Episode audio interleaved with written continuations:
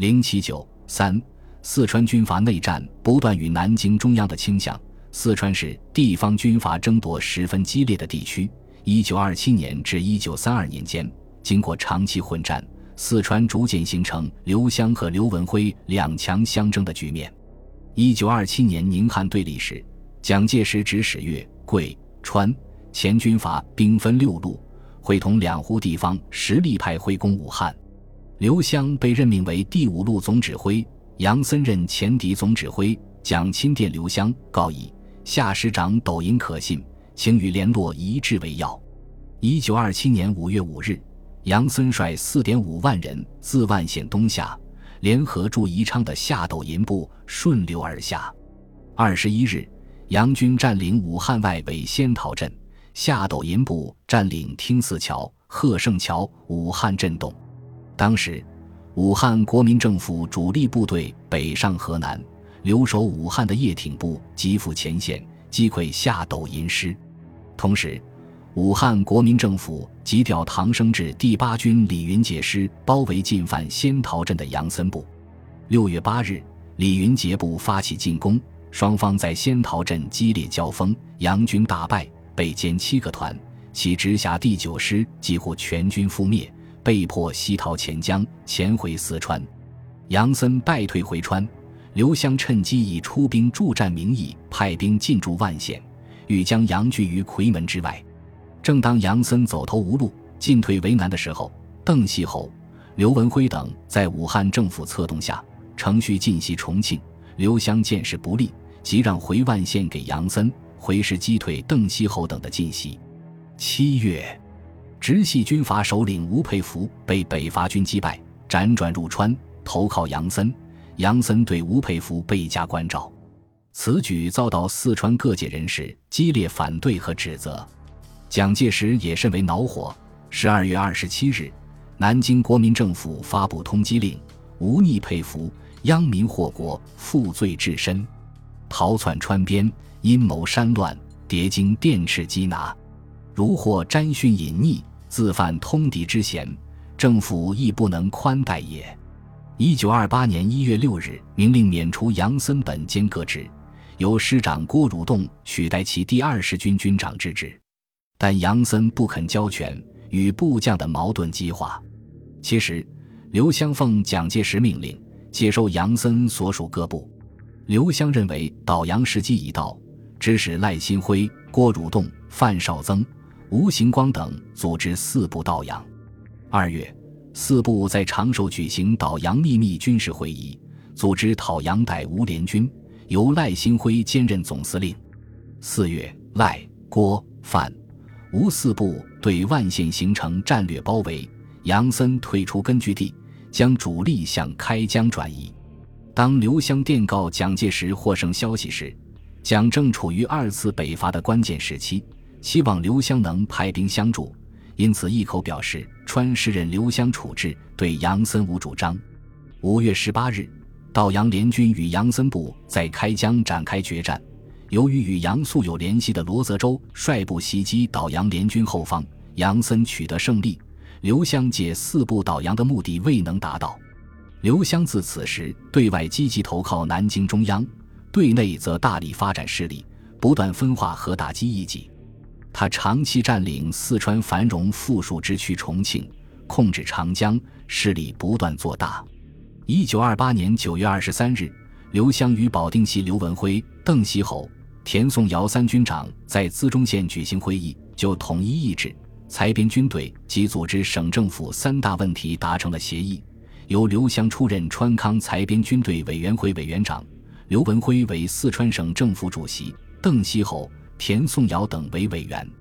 这次会议将川军其他各部平之于外，激起各军怨恨。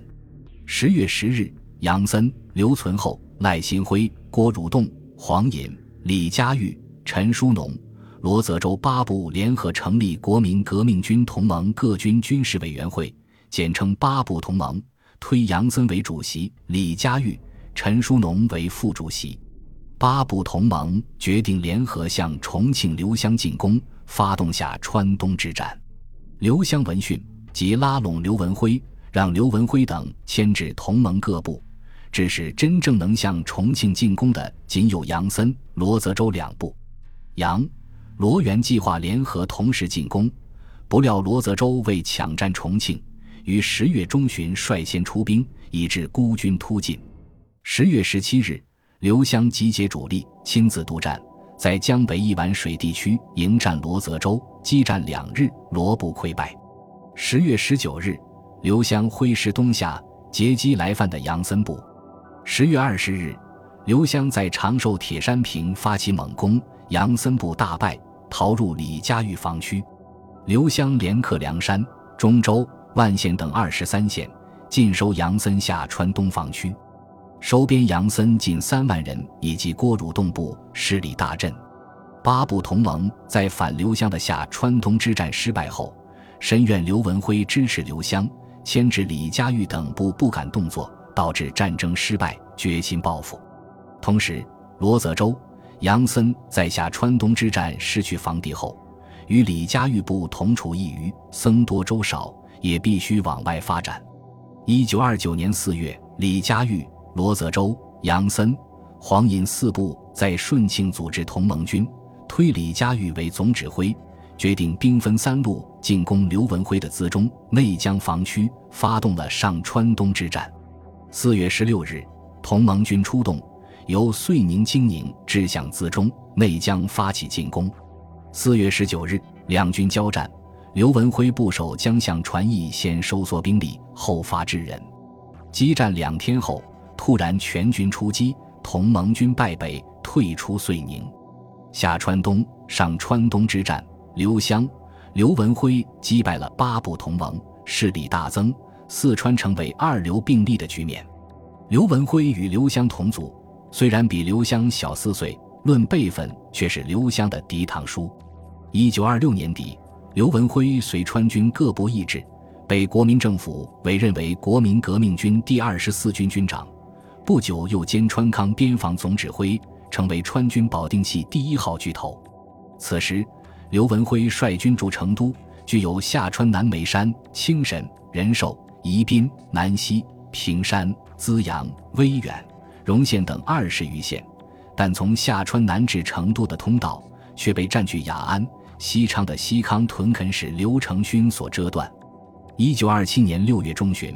刘文辉兵分三路对刘承勋部队发起猛烈攻击，一路由双流向新津进攻，一路由重庆、大邑向邛崃进攻，一路由眉山、丹陵向名山、雅安进攻。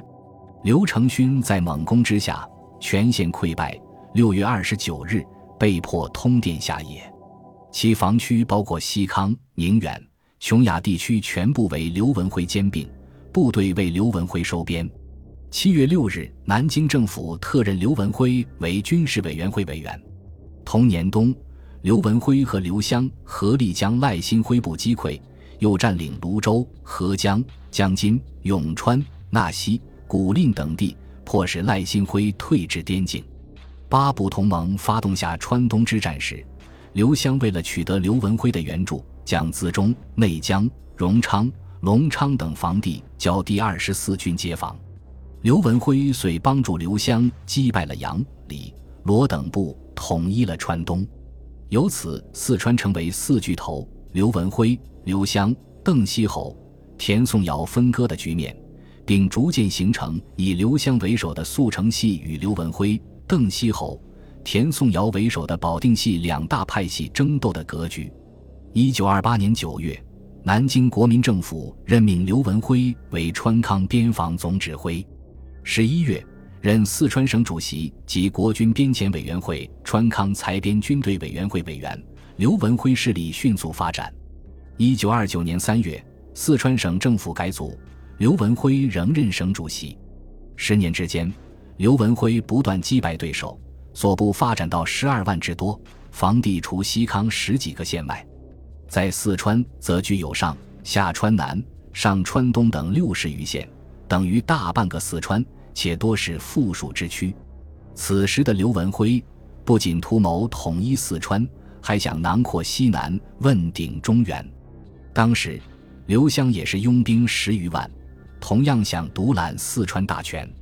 此外，还有大大小小的军阀也在谋求发展，未肯轻易俯首称臣。南京中央此时对二流显得不偏不倚。蒋介石表示，二流共同奠定川局，终极赞成，望其能负责办理，中央自当补助其不足。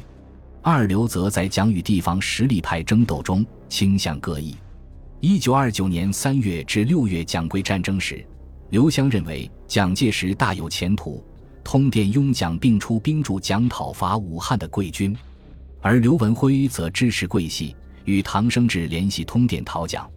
刘文辉回忆：一九二四年至一九三二年，是我在四川政治上的黄金时代，当时官居省政府主席，拥兵十几万，具有防区七十多县，等于大半个四川。由于兼任川康边防总指挥，西康地区已为我的势力所控制。在这种物质和思想条件下，自然不愿局促于四川一隅，一心想要到夔门以外去扩大政治局面。当时国内掀起的此落彼起的反蒋浪潮，我认为是我问鼎中原的大好机会，乃于一九二九年十二月，同唐生智等联名发出东。东两电反对蒋介石，胁迫他下台。